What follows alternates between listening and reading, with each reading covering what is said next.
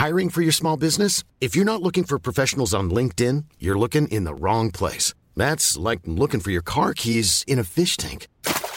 LinkedIn helps you hire professionals you can't find anywhere else, even those who aren't actively searching for a new job but might be open to the perfect role. In a given month, over 70% of LinkedIn users don't even visit other leading job sites. So start looking in the right place. With LinkedIn, you can hire professionals like a professional. Post your free job on linkedin.com slash people today.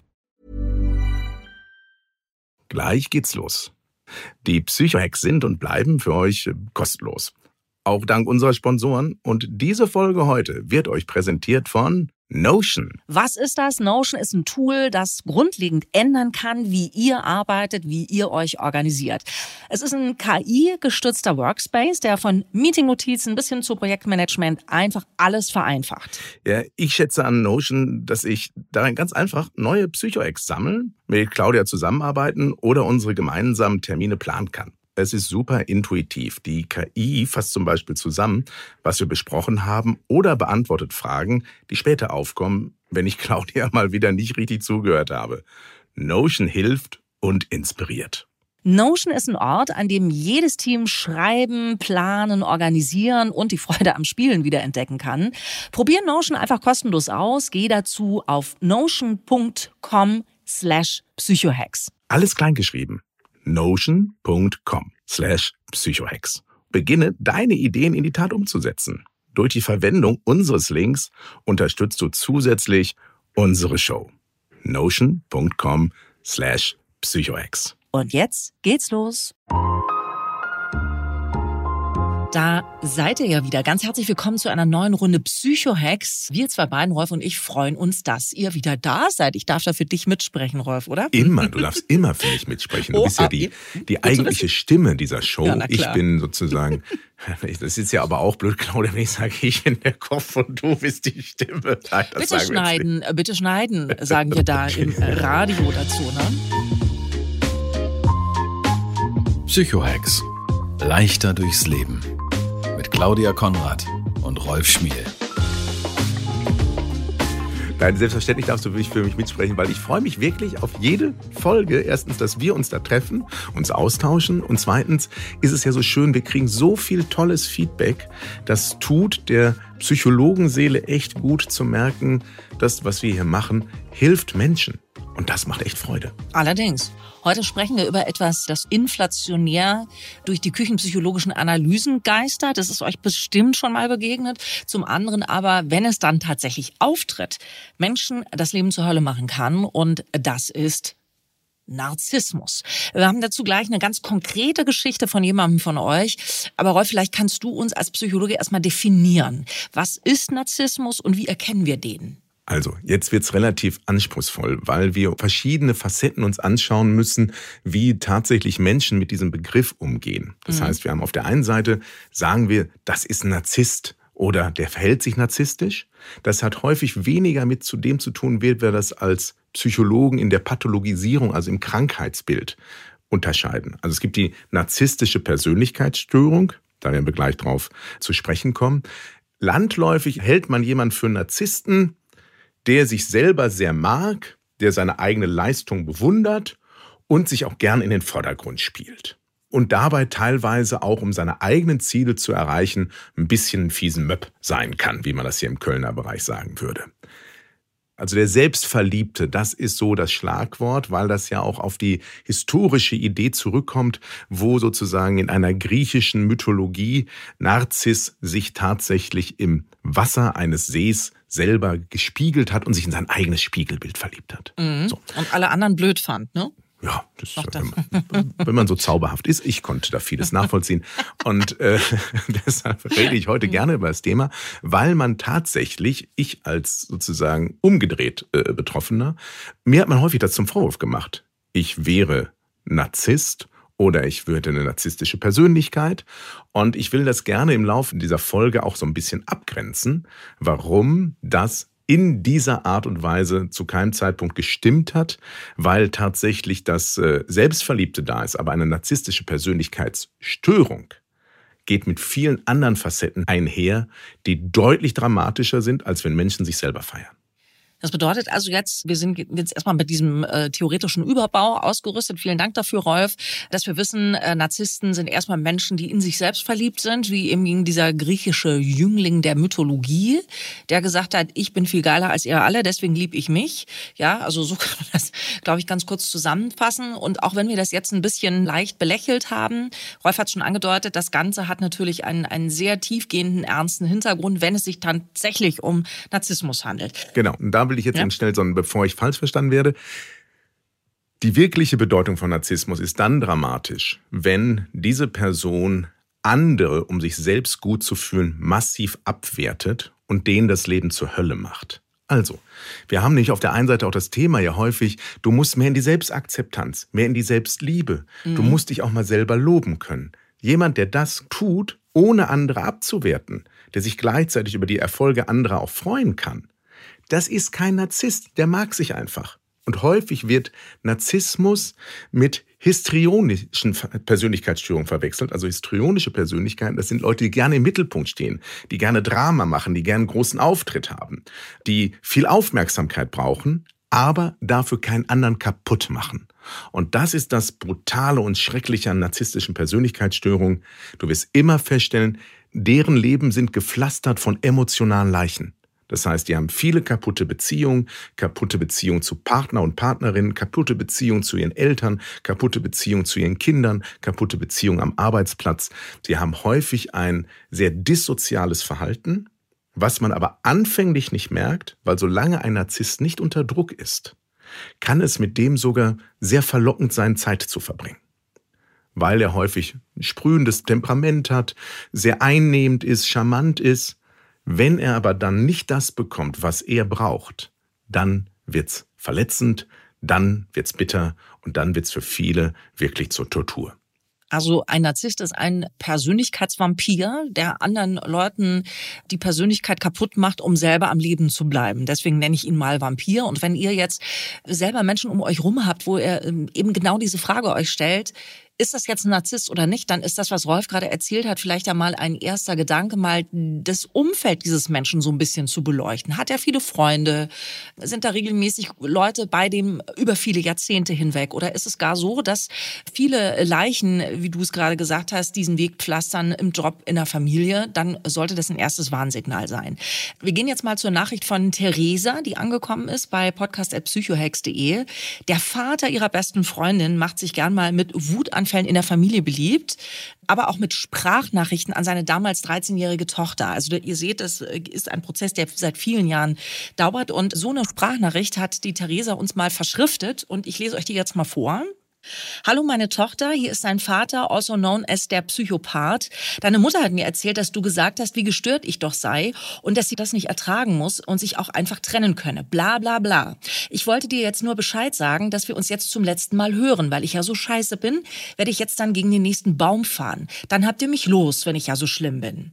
Das ist ein Bruchteil der Sprachnachricht, die er seiner Tochter geschickt hat. Wie gesagt, damals 13, inzwischen ist sie Anfang 20, auch schon ausgezogen. Aber sowas kommt leider immer noch viel zu häufig vor. Rolf, emotionale Erpressung dieser Natur ist, so wie du es jetzt eben beschrieben hast, würde ich sagen, typisch für einen Narzissten, oder? Ich schwing gerade etwas sehr, sehr betroffen mit. Wie muss dieses Mädchen aufgewachsen sein? Mhm. Und ich bin dankbar, dass dieses, diese junge Frau, die heute 20 ist, den Absprung aus dieser Familie hoffentlich geschafft hat und sich hoffentlich auch schafft, irgendwann mehr und mehr zu distanzieren. Vielleicht mhm. erfahren wir dazu gleich noch was. Ja. Aber das ist nicht nur ein Zeichen von Narzissmus, das klingt schon fast nach soziopathischem Verhalten. Also hier das in der Art und Weise zu inszenieren und gerade ein Kind damit in der Intensität zu belasten, da gibt es ein anderes Fachbegriff für in der Psychologie, das heißt Arschloch. Also das ist wirklich charakterlich unterste Schublade und der Mensch braucht dringend Hilfe, dringend, weil er tatsächlich sein Umfeld radikal zerstört und es ihm völlig egal ist, was er mit seinem Verhalten bei anderen auslöst. Um nochmal das Setting klarzustellen, also wir haben diese Nachricht von Theresa bekommen, dass die beste Freundin dieses 13-jährigen Mädchens äh, seit sehr vielen Jahren. Inzwischen sind die beiden junge Frauen. Und Theresa, die uns geschrieben hat, ist gerade mal 19. Also erstmal Theresa an dieser Stelle, wow. Also ich finde es einfach nur großartig, dass du dich bei uns meldest, dass du dir Buddies sucht, was ja auch deine Freundin tut. Die sucht sich einen Buddy in der echten Welt, auf Deutsch gesagt. Und das ist ja schon mal fantastisch äh, für dieses Umfeld, in dem dieses Mädchen aufgewachsen ist, dass sie sich jetzt an dich gewandt hat und du dich an uns, Theresa. Das finde ich großartig. Wie gesagt, 19 Jahre alt, steht in der Sache vor einem größeren Thema. Das ist jetzt der nächste Schritt, den wir zu beackern haben, Rolf. Denn die Freundin hat jetzt bald Geburtstag, also die mit dem verrückten Vater. Ich muss es so formulieren. Und äh, hat Theresa dazu eingeladen. Die hat jetzt natürlich Muffensausen vor diesem Aufeinandertreffen, denn sie soll da als so eine Art Puffer fungieren, weil es immer Drama gibt, wenn die Freundin auf ihren Vater trifft. Ist ja Logo, ne? Ich weiß einfach nicht, wie ich mich gegenüber ihrem Vater verhalten soll, schreibt Theresa uns, weil ich schaue in der Regel nicht dabei zu, wie jemand anderes grundlos anfängt, schlecht über Anwesende zu sprechen, die das auch noch so über sich ergehen lassen, weil sie es gewöhnt sind ohne der Person zu sagen, dass ich das absolut unverschämt, respektlos und scheiße finde. Sorry für die Wortwahl. Theresa, völlig in Ordnung, wir sind ja unter uns. Deshalb Theresas Frage, wie verhält man sich gegenüber Narzissten? Dass es sich um Narzissmus handelt, so schreibt Theresa, wurde schon von Therapeuten bestätigt. Das ist jetzt auch gut für uns, dass wir uns hier nicht in einem Analysefeld bewegen, sondern es gibt schon Kollegen von dir, Rolf, die gesagt haben, yo, wir haben es hier mit einem waschechten Narzissten zu tun. Das ist eine Herkulesaufgabe jetzt gerade. Was würdest du jetzt Theresa empfehlen? Wie soll sie diese Situation mit ihrer Freundin überstehen? Es gibt, wenn jemand wirklich narzisstisch gestört ist, also wirklich diese Persönlichkeitsstörung hat, und sich nicht helfen lässt und keine Krankheitseinsicht da ist, es muss ja irgendeine Art von Einsicht da sein, sonst wäre er nicht selber diagnostisch begleitet worden. Deshalb bin ich mir nicht sicher, ob sozusagen das Ferndiagnosen ist von, von anderen Kollegen und Kollegen, die sagen, meinetwegen der Paartherapeut, ja? Richtig, genau das war's. Also das hat Theresa auch geschrieben. Es gab wohl Paartherapeuten, die das äh, so formuliert haben. Ja, also es wird ein Paartherapeut genannt, war es in einer Paarsituation. Ich glaube, dass da sozusagen, wenn Theresa nicht dabei war, also ich glaube immer noch ist es sehr, sehr schwer, gab es hier eine wirkliche psychologische Diagnostik oder hat ein Kollege das oder eine Kollegin so geäußert? Weil, wenn jemand wirklich psychopathologisch als Narzisst anerkannt ist, das wirklich bestätigt ist, dann gibt es nur einen Weg, er muss sich therapeutisch helfen lassen. Wenn er sich nicht therapeutisch helfen lässt, ist meine ganz klare Empfehlung, den Kontakt zu dieser Person abzubrechen, weil sie wird so lange Menschen fertig machen, bis die Person zu Staub zerfällt. Du hast keine Chance gegen einen Krankhaften. Ihr müsst das wirklich kurz aushalten. Dieser Mensch ist krank und er hat seine eigene Schicksalsgeschichte, die ihn krank gemacht hat. Der hat sich seine Krankheit ja nicht ausgesucht. Also Narzissten sind nicht Menschen, die gesagt haben, hoch, ich werde jetzt mal Narzisst und verhalte mich wie ein Arschloch, sondern der ist möglicherweise in einem eigenen familiären Umfeld groß geworden, was ihn krank gemacht hat. Und heute zeigt er diese Krankheitsbilder. Jedoch habe ich zum Selbstschutz die Aufgabe, ich, wenn ich erwachsen genug bin, groß genug bin, nimm die Beine in die Hand und geh auf maximale Distanz. Das ist das, wo ich Theresa zu motivieren möchte. Wenn ihre Freundin Geburtstag hat, motivier das Mädchen dazu, dass sie ihren Tag genießt und nicht, dass sie sich den Tag halbwegs überleben will, weil Theresa dabei ist. Was für ein Irrsinn. Ich glaube, dieses halbwegs Überleben ist genau der Punkt, denn das ist ja das, äh, wie die Freundin von Theresa aufgewachsen ist. Ne? Also dieses irgendwie eine Situation halbwegs zu überstehen. Ich vergleiche das mal so. Stell dir mal vor, Theresa, du gehst mit einem Kind an der Hand spazieren und auf einmal rollt ein äh, Bulldozer auf dich zu, weil der Fahrer da drin einen Herzinfarkt hat dann würdest du auch nicht sagen, oh, da müssen wir jetzt aber stehen bleiben, weil der arme Kerl kann ja nichts dafür, sondern du würdest euch beide aus der Schusslinie nehmen und euch retten beide. Ja, und ich glaube, diese Situation ist gerade dieser Geburtstag und ist dieser Mann, dieser Vater, der eine Frau an der Seite hat, die es auch nicht geschafft hat, sich zu lösen. Und ich glaube wirklich, ich bin da voll und ganz äh, bei Rolf, weil ich auch in einem ähnlichen Setting schon gewesen bin und kann nur sagen, versuche bitte deine Freundin davon zu überzeugen, diesen Geburtstag nicht mit diesem Mann zu verbringen. Weißt du, wenn ich das so raushöre, habe ich die große Sorge, und das ist halt bei Narzissten das Problem, der wird auf der anderen Seite sehr sonnige Seiten haben. Hm.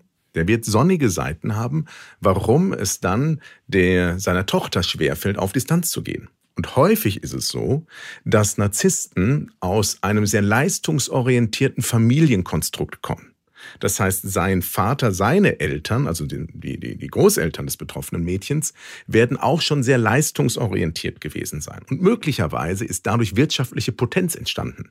Also der Mann hat möglicherweise Kohle durch eigene Leistung oder auch geerbtes Geld, was teilweise zu sozialen Abhängigkeiten führt. Weil darin sind nämlich Narzissten großartig, dass sie Menschen von sich abhängig machen, damit sie sozusagen, ja, wie Entführungsopfer das über sich ergehen lassen müssen, was sozusagen seine Art ist, seine Krankheit auszuleben. Und deshalb glaube ich, dass die Mutter immer noch mit diesem Mann zusammen ist und Theresa diesen Mann auch nicht aus ihrem Leben gekickt hat, weil er möglicherweise ihr Studium finanziert, weil er möglicherweise andere Dinge tut. Ist jetzt nur vermutet. Ja. Sieht man aber sehr, sehr häufig. So eine Art Stockholm-Syndrom, ne? was die, die Leute ja. an, an, ihre, an die Menschen bindet. Ne?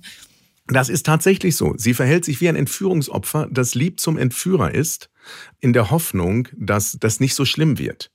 Es wird aber immer schlimm bleiben. Das kann man wirklich nur jedem empfehlen, auch der gerade in einer Ehe ist mit einem Narzissten, wenn es klar ist, er ist wirklich narzisstisch. Tu dir das nicht an. Der, der wirklich vor die Hunde gehen wird, ist immer das Opfer, nicht der Täter. Und die Wahrscheinlichkeit, dass ein Narzisst echte Heilungseinsicht hat, passiert erst dann wie beim Alkoholiker, wenn die unterstützenden Systeme wegbrechen wenn der seinen Job verliert, wenn er die Beziehung verliert und nicht mehr sein Spiel spielen kann und dann ins Nachdenken kommt. Das heißt, solange die Freundin den Vater noch ehrt, weil man das ja so macht, weil er ist ja auch mein Vater, solange hält sie das System aufrecht. Deshalb ganz klarer Tipp an Theresa. Für diesen Geburtstag. Nimm die Freundin an die Hand frag deine Eltern nach, ob sie das irgendwie sponsern können und fahr mit der übers Wochenende in irgendeine Jugendherberge und macht euch da eine geile Zeit. Aber sie soll ihr Leben feiern und sich nicht von diesen Menschen malträtieren lassen. Manchmal hilft nur, und das sage ich ganz ehrlich, im vollen Bewusstsein dessen, dass das jetzt Hardcore ist, manchmal hilft nur ein Kontaktabbruch, damit die andere Seite wach wird. Hey, I'm Ryan Reynolds. At Mint Mobile, we like to do the opposite of what Big Wireless does. They charge you a lot, we charge you a little. So naturally, when they announced they'd be raising their prices due to inflation, we decided to deflate our prices due to not hating you. That's right. We're cutting the price of Mint Unlimited from $30 a month to just $15 a month. Give it a try at mintmobile.com slash switch. $45 upfront for three months plus taxes and fees. Promote for new customers for limited time. Unlimited more than 40 gigabytes per month. Slows. Full terms at mintmobile.com. Gleich geht's los. Die Psychohacks sind und bleiben für euch kostenlos. Auch dank unserer Sponsoren. Und diese Folge heute wird euch präsentiert von Notion. Was ist das? Notion ist ein Tool, das grundlegend ändern kann, wie ihr arbeitet, wie ihr euch organisiert. Es ist ein KI-gestützter Workspace, der von Meeting-Notizen bis hin zu Projektmanagement einfach alles vereinfacht. Ja, ich schätze an Notion, dass ich darin ganz einfach neue Psycho-Ex sammeln, mit Claudia zusammenarbeiten oder unsere gemeinsamen Termine planen kann. Es ist super intuitiv. Die KI fasst zum Beispiel zusammen, was wir besprochen haben oder beantwortet Fragen, die später aufkommen, wenn ich Claudia mal wieder nicht richtig zugehört habe. Notion hilft und inspiriert. Notion ist ein Ort, an dem jedes Team schreiben, planen, organisieren und die Freude am Spielen wiederentdecken kann. Probier Notion einfach kostenlos aus. Geh dazu auf notion.com slash psychohacks. Alles kleingeschrieben notion.com slash psychohex. Beginne deine Ideen in die Tat umzusetzen. Durch die Verwendung unseres Links unterstützt du zusätzlich unsere Show. notion.com slash psychohex. Und jetzt geht's los. Also nicht sich mit dem Leid zu arrangieren, sondern dem Leid ein Ende zu setzen, ist der, der ganz klare Psychohack an dieser Stelle. Jetzt passiert es öfter mal, du hast es eben auch selber schon aus deiner äh, Welt angedeutet und ich auch, dass man als Rückmeldung von jemandem bekommt, du bist ja narzisstisch. So, ich glaube, dass jemand, der äh, noch irgendeine Form von Gewissen hat, natürlich sofort äh, googelt, Woran erkenne ich, dass ich narzisstische Eigenheiten habe? Vielleicht können wir das auch noch mal eben ganz kurz abgrenzen, dass Menschen, denen das mal vorgeworfen wird, auch unter euch vielleicht mit einem fürchterlich schlechten Gewissen durchs Leben laufen und sagen, oh mein Gott, ich mache alle kaputt um mich herum.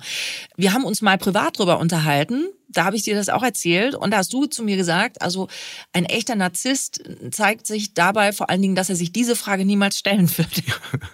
ja, das fand ich ganz interessant, hat mich dann irgendwie auch so ein bisschen beruhigt, aber vielleicht kannst du irgendwie den Menschen, die uns gerade zuhören, auch da nochmal irgendwie so ein bisschen einen Hinweis geben, Gibt es denn so eine Art Selbstdiagnose, wenn einem das jemand mal vorgeworfen hat, dass ich äh, also über die, mich selbst die, das rausfinden Ich würde kann? immer differenzialdiagnostisch daran gehen. Also, es gibt Phasen in meinem Leben, da hat man mir das, ich sei arrogant und narzisstisch vorgeworfen.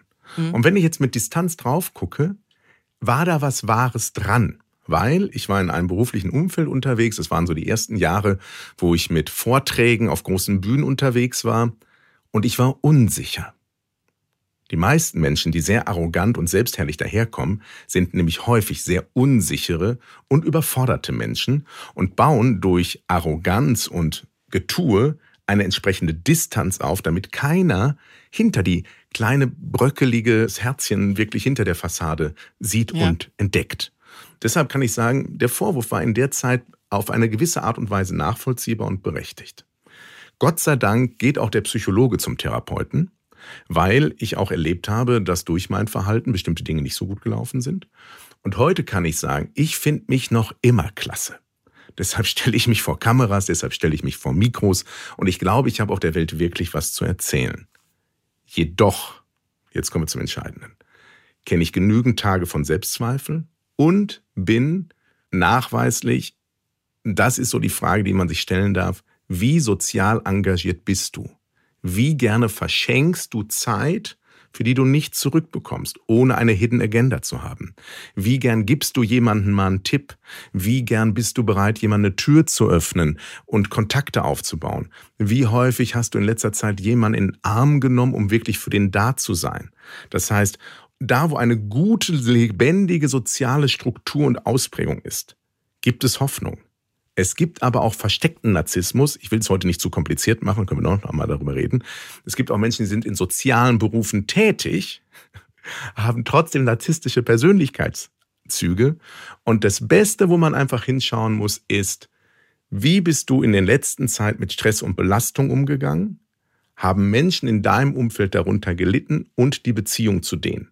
Also, wenn du schlecht drauf bist, wie häufig musst du dann andere klein machen? Um zurechtzukommen. Und wenn das wenig ist oder selten, dann kannst du beruhigt sein, dann bist du wahrscheinlich histrionisch, stehst gerne im Mittelpunkt, lässt dich gerne feiern, aber bist kein Narzisst, weil es dir gelingt, wertschätzen und liebenvoll über andere zu reden. Und da achte einfach mal auf deine Sprache. Wenn für dich alles immer nur Idioten sind, wenn du solche Witze machst wie, ich glaube, ich habe Augentinnitus, ich sehe nur Pfeifen, also wenn das so deine Sprüche sind, dann besteht die Gefahr, dass du möglicherweise narzisstische Tendenzen hast sehr spannend. Also ich glaube, das ist jetzt wirklich was, wo wir alle irgendwie drauf rumdenken können, an uns selber oder an den Menschen, die um uns herum sind. Und das ist ja auch der Sinn, warum wir hier sprechen. Das war heute ein hartes Thema, aber ich finde es wahnsinnig wichtig. Vor allen Dingen, weil du auch wirklich, wo du hinliest, auch im Internet, ist von äh, narzisstischen Persönlichkeiten, narzisstischen Partnern die Rede. Und diese Abgrenzung zwischen, der geht mir auf den Sack, weil er immer nur an sich denkt. Und wir haben es hier mit einer echten Persönlichkeitsstörung zu tun. Diese Abgrenzung ist wirklich wichtig. Ich möchte aber noch einen Satz sagen, warum es diesen Trend gibt. Ich habe das nochmal vorbereitet, weil ich dachte, vielleicht kommen wir auch auf dieses Thema, vielleicht so noch was als Bonustrack für alle, die jetzt noch weiter zuhören wollen. Das hat vor allem was damit zu tun, dass gerade jetzt die Generation der 25 bis 35-Jährigen, da hört man es besonders häufig, dass viele dort dieses Verhalten zeigen, dass sie narzisstisch sind. Und das hat viel mit der Erziehung zu tun, dass wir eine Zeit lang Menschen, die in den 90er Jahren geboren wurden, wurden von Eltern großgezogen, die eine maximale materialistische Ausrichtung hatten. Mhm. In der Welt der Generation Golf, da ging es tatsächlich um, wie werde ich noch erfolgreicher, wie mache ich noch mehr Kohle. Und das Prinzip Liebe wurde häufig mit Leistung verknüpft. Das heißt, Kinder lernten sehr früh, ich bin nur dann liebenswert, wenn ich leiste. Und dieses Leistungsverständnis führt dazu, dass die nie echte Liebe erfahren haben sondern immer das Gefühl haben, ich muss leisten, um geliebt zu werden. Und daraus ist schleichend bei dem einen oder anderen tatsächlich narzisstische Tendenzen, die nicht unbedingt narzisstische Persönlichkeitsstörungen bedeuten müssen, aber aus der Erziehung diese Tendenz gekommen, du bist nur was wert, wenn du leistest, wenn du gut bist. Und deshalb neigen die auch dazu, andere schnell abzuwerten, die nicht Top-Performer sind. Und das hat leider was damit zu tun, wie wir, bestimmte Generationen als Eltern, nur bedingt gute Jobs gemacht haben. Wir haben es gut gemeint, oder wie mein Therapeut häufig zu mir gesagt, Herr Schmiel, gut gedacht ist noch lange nicht gut gemacht. Und nehmen wir auch die Eltern in den Arm, die es gut gemeint haben, aber leider dazu beigetragen haben, dass wir heute eine Generation haben, die vor allem durch narzisstische Tendenzen auffällt. Aber auch unter anderem in der Erziehung ist es in den 90er Jahren so gekommen, ich habe ja da der Nation auch ein paar Kinder hinzugefügt in der Zeit, dass man aus einer Zeit kam, also unsere Eltern- und Großelterngeneration hatte zum Beispiel eine Zeit, wo Lob so gut wie nie äh, stattgefunden hat. Das haben wir in einer der letzten Folgen auch besprochen. Und dann auf einmal, wenn ein Kind groß gemacht hat, war es direkt der englische König. Ja, also das war halt einfach irgendwie so diese völlig übersteigerte, du kannst alles sein, du kannst alles äh, schaffen, du kannst alles machen, was natürlich auch ganz oft dazu geführt hat, dass Kinder sich gar nicht mehr richtig einschätzen konnten. Ja, vielleicht ist es auch ein Teil, ein Puzzleteil in diesem Bild. Und eben tatsächlich ist es so die erste Generationswelle mit massiven Scheidungen. Mhm. In den 80er, 90er Jahren wurde so viel geschieden wie noch nie zuvor. Das hat natürlich auch was gemacht. Kaputte Elternbeziehungen, also Ehen, die kaputt sind, können auch traumatisierend sein, aber Trennungen sind auch häufig sehr belastend. Und wenn da verschiedene Sachen zusammenkommen, ist es kein Wunder, dass wir jetzt eine Generation haben, wo der ein oder andere den Eindruck hat, wir haben mehr Narzissten oder mehr Menschen mit narzisstischen Tendenzen, als es vielleicht vor 20 Jahren war. Ihr habt heute ein äh, dickes Brett mit uns gebohrt. Vielen Dank dafür. Aber das muss auch mal sein hier. Ne? Vielen Dank, dass ihr dabei gewesen seid. Ihr habt auch vielleicht was auf dem Herzen, vielleicht auch jetzt äh, gerade in diesem Moment, wo ihr, wo ihr diese Folge hört. Ihr habt eine Frage, eine Kritik, was auch immer es ist. Einfach her damit. Wir freuen uns auf euch. Podcast at psychohex.de, das ist eure Adresse, egal ob anonym, ob lang, ob kurz. Es kommt an und Rolf will noch was sagen. Genau. Und wer sicher sein will, dass seine Frage beantwortet wird, hat die Chance, uns ja persönlich zu treffen und da Fragen zu stellen, weil wir gehen auf Tour und ich freue mich total darauf.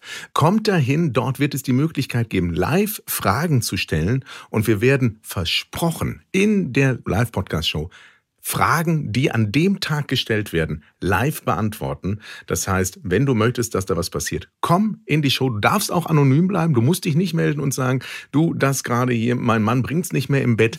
Das kann für da Missverständnisse sorgen, aber kann auch schnell zu Klärung führen. Äh, also wir sind für euch da. Kommt zu unseren Live-Shows. Es wird ein großes Vergnügen. Ich kann es versprechen. Claudia wird großartig sein und ich werde auch mein Schärfchen dazu tun. Und wie immer an dieser Stelle findet ihr das alles nochmal bequem zum Übergucken in den Show Notes. Tschüss! Psychohex. Leichter durchs Leben mit Claudia Konrad und Rolf Schmiel. Jetzt hier abonnieren. Planning for your next trip? Elevate your travel style with Quince. Quince has all the jet setting essentials you'll want for your next getaway, like European linen premium luggage options, buttery soft Italian leather bags, and so much more. And is all priced at 50 to 80% less than similar brands. Plus, Quince only works with factories that use safe and ethical manufacturing practices. Pack your bags with high-quality essentials you'll be wearing for vacations to come with Quince. Go to quince.com/pack for free shipping and 365-day returns.